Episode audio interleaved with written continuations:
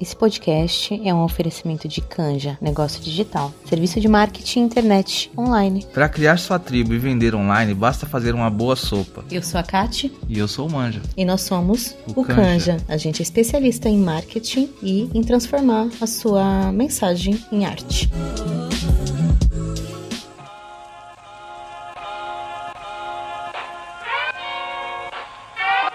Está começando mais um episódio do podcast Ressignificadas.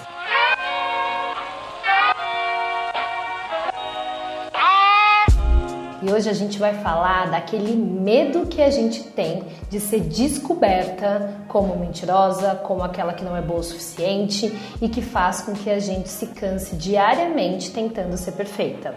Isso mesmo. A gente já falou aqui sobre a síndrome da impostora, mas eu quero a cada episódio, algumas semanas, lá na, no Clube da Ressignificadas, né, na nossa comunidade no Instagram, que a gente possa ir olhando para essas nuances. Eu também recebi várias mensagens, né, das nossas mulheres que fazem parte dessa comunidade pedindo para abordar um pouco mais desse tema. Então eu quero começar indo para o dicionário, né, e trazendo aqui a definição do que seria essa impostora. A impostora é o feminino feminino de impostor, o mesmo que ardilosa, dolosa, embusteira, enganadora, mentirosa, patranheira, gente, patranheira, que palavra é essa? Trampolineira, gente, olha, esse dicionário foi a fundo, trapaceira. Quem ou que engana com falsas aparências, com mentiras, Gente, primeiro que tem várias palavras aí que é super nova para mim, pelo menos, né? Patranheira, trampolineira. Mas o mais importante aqui é a gente se apegar que a impostora, então, é aquela que engana, aquela que tá fingindo algo que não é. Se você é mulher e vive nessa sociedade que eu vivo, no Brasil, eu tenho certeza que em algum momento do seu dia você teve a sensação de que estava enganando alguém. Ou numa reunião de trabalho que você foi você falou: Poxa, acho que eu não sou boa o suficiente para estar aqui nessa reunião, não tenho a mínima noção do que eu estou fazendo aqui. Ou em um relacionamento onde você foi no encontro com o crush, com a crush, falou: Meu Deus do céu, eu preciso passar mil maquiagens, eu preciso pegar uma roupa bonita, eu preciso fazer inúmeras coisas para essa pessoa gostar de mim, porque se ela souber quem eu sou, do jeito que eu sou, cara limpa, ela não vai gostar. Ou num lugar onde você você chegou novo, com um novo grupo, numa viagem, alguma coisa, e aí de repente você falou: como que eu me comporto aqui? Como que tá todo mundo se comportando? Eu vou comportar igual, porque eu quero pertencer e não quero ser rejeitada. Essa sensação de ser a enganadora, a impostora, ela vem logo em seguida que a gente tem esse tipo de atitude, porque de alguma forma a gente deixa de ser quem a gente é, então a gente vai lá e performa e faz alguma coisa, achando que a gente não é capaz se a gente fosse, né, lá no freestyle total. Por isso que eu acho que é cada vez mais importante a gente falar sobre isso. Porque eu acho que deu para você perceber que a síndrome da impostora, apesar de ser um termo que veio, né, e foi estudado por psicólogas e cientistas, está muito ligado à questão do trabalho, muito ligado à questão da academia, né? Esse é um termo que dá pra gente adaptar para todos os aspectos da nossa vida, porque é em todos os aspectos que a gente vive essa sensação, né? Essa angústia. Primeiro ponto: errar, ser diferente, apenas confirma que nós somos humanas. Está liberado ser diferente, está liberado não saber as coisas, está liberado começar uma coisa nova sem ser perfeita e saber tudo sobre aquilo. Por quê? Porque se você não se liberar, e não é nem eu que estou te liberando, tá? A ideia aqui não é que eu venha aqui para te autorizar nada e ninguém. A ideia é que se você não se liberar, se você não se autorizar, a gente fala muito isso aqui, você vai se sentir uma impostora de uma fraude o tempo todo. E aqui eu falo com muita experiência, né? Porque hoje eu tenho o controle e o domínio sobre a síndrome da impostora. Mas Aline, peraí, quer dizer que você não tem mais, você nunca mais, você acha que tá tudo bem o tempo todo? Claro que não, gente. Claro que não. A grande verdade é que agora eu tenho consciência de como ela opera em mim, eu tenho consciência de em quais aspectos, quais situações, com quais pessoas ela vem sorrateiramente. E aí, ao ter essa consciência, eu já identifico esses padrões. E aí, o que, que eu faço? eu desenvolvo as minhas ferramentas emocionais próprias para com essas situações. E é isso que eu quero de você. Eu não quero que você vire uma sobre-humana agora que nunca vai sentir mais nada, você não vai sentir mais medo, você não vai. Não, gente, a gente sente, a gente vai sentir sempre. Isso é ser humano, é estar vivo. Eu quero que você desenvolva as suas ferramentas para que você possa lidar com essa síndrome, com várias outras mais de uma maneira que te faça bem, de uma maneira que não te angustie, de uma maneira que não te deixe na solidão, de uma maneira que você não pense que você precisa precisa nascer de novo para conseguir alguma coisa, porque não precisa, tá? Não precisa, tá tudo bem.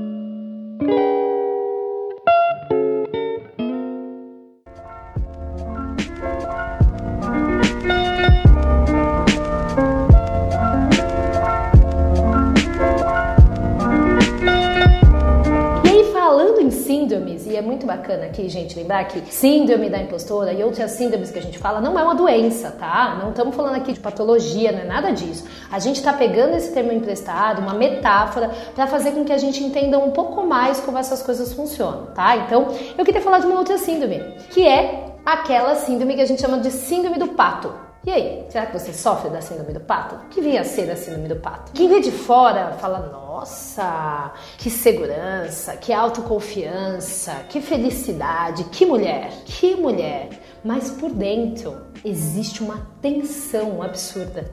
Existe uma sensação de, meu Deus do céu, vão me descobrir, eu tô com medo, eu tô ansiosa. Essa síndrome do pato, uma vez eu escutei sobre ela, eu falei, cara, eu também já tô vivendo aí essa assim pato, porque assim, muitas vezes eu ligo a câmera e venho aqui falar com vocês e parece que eu sou super segura. Nossa, Aline, puta mulher forte, segura de si, sabe o que quer. E por dentro eu tô tensa, com medo, ansiosa, querendo ser aceita, com medo de rejeição, achando que tá tudo errado, que eu tenho que regravar e fazer de novo. Aí eu falei, cara, sou esse pato aí, né? Eu sou ele. O tempo todo a gente tá querendo mostrar pro mundo aquilo que a gente não é. E não tô falando para você chegar na próxima reunião e falar, olha, gente, não sei de nada, tô morrendo de medo. Mas estou falando para você ir para os lugares aberta a aprender e a entender que aquilo que você não sabe, aquilo que você não tem, ou você pode adquirir esse conhecimento e desenvolver isso em você, ou você pode contar com o outro. Eu sei que é difícil para nós mulheres é, chegar em determinados ambientes e falar não sei, preciso de ajuda porque a gente está o tempo todo cobrando que a gente saiba que a gente seja perfeita. Mas essa é a primeira ferramenta que a gente precisa aprender pedir ajuda. E não é sair pedindo ajuda para todo mundo, não. É pedir ajuda, de repente, para um lugar que seja de confiança. Se no seu ambiente de trabalho não tem ninguém que você se sinta confiável para pedir ajuda, pede para uma outra amiga, uma outra pessoa de fora de lá. Se você não sente confiança em pedir ajuda dentro da sua relação com o seu parceiro, com a sua parceira, pede para uma amiga, para uma terapeuta. O mais importante é a gente entender que a gente não precisa passar por tudo isso sozinho. A gente não precisa inventar a roda. Tem várias pessoas que já passaram por esse caminho, aprenderam várias coisas, testaram, erraram, acertaram e pode muito bem trocar com vocês. Assim como eu tô fazendo. Perfeita? Não sou. Fada? Nem um pouco sensata, né? Alecrim? Zero dourado. Mas Estou aqui depois de passar por inúmeras experiências, depois de estudar muito sobre o tema, né? E mesmo com a sensação de que eu nunca sei nada, que eu preciso estudar mais. Só que alguma coisa eu posso compartilhar a partir da minha trajetória. E eu espero que você entenda que você também tem isso. A gente nunca vai saber tudo, ainda mais nesse momento da era da informação. Quando você abre o Twitter, o Instagram, o Facebook, o Telegram, cara, você fala: "Meu Deus, eu não vou dar conta. Eu não vou dar conta, é muita coisa que eu preciso saber". Mas não, você não precisa saber de tudo. Você precisa entender o que, que você quer entregar, ou no seu trabalho, ou na sua relação, ou né, é, no seu dia a dia. Quem é você? O que, que você quer mostrar para o mundo? A partir desse momento, você coloca a sua energia para se desenvolver nas coisas que você acha que é essencial. As outras coisas que não são essencial, você pode até buscar conhecimento, trocar, falar sobre, mas você não precisa ser uma expert nisso. Você pode trocar com outras pessoas e buscar. Eu quero repetir mil vezes para mim e para vocês, porque enquanto eu falo para vocês eu escuto. A gente não precisa saber tudo. E essa sensação de que a gente precisa saber tudo faz com que a gente não celebre as nossas vitórias. A gente só tá o tempo todo se culpando pelas nossas derrotas. E aí na hora em que acontece uma vitória, a gente pensa, não fiz mais que a minha obrigação. Nossa, mas foi sorte. Não, não, não, isso não foi competência. Isso foi sorte. Ah, aquela pessoa Gente, se você tem a capacidade absurdamente maravilhosa de se culpar pelas suas derrotas,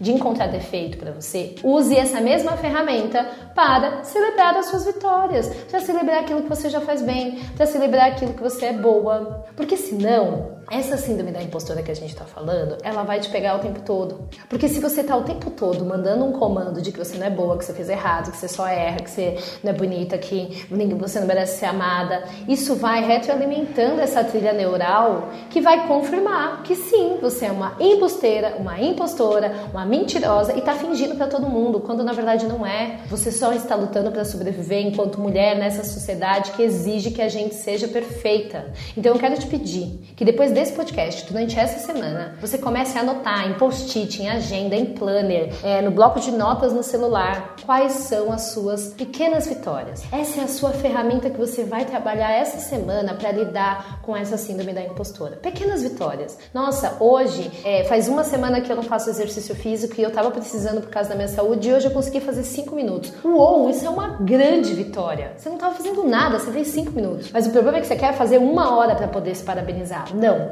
Ó, hoje eu consegui ser sincera com uma pessoa que eu, antes eu não conseguia falar não. Então eu falei tal frase para ela e eu sinto que isso foi um esforço meu de romper esse padrão. Parabéns para você, se parabenize, escreva isso, coloque para fora. Eu quero que você vá exercitando esse novo olhar a partir da pessoa que você é. Se lembrando sempre, errar não te transforma numa fraude apenas confirma que você está viva e é humana. Depois você me conta, vai lá na nossa comunidade no Instagram e me conta como que está sendo esse reconhecimento das suas pequenas vitórias.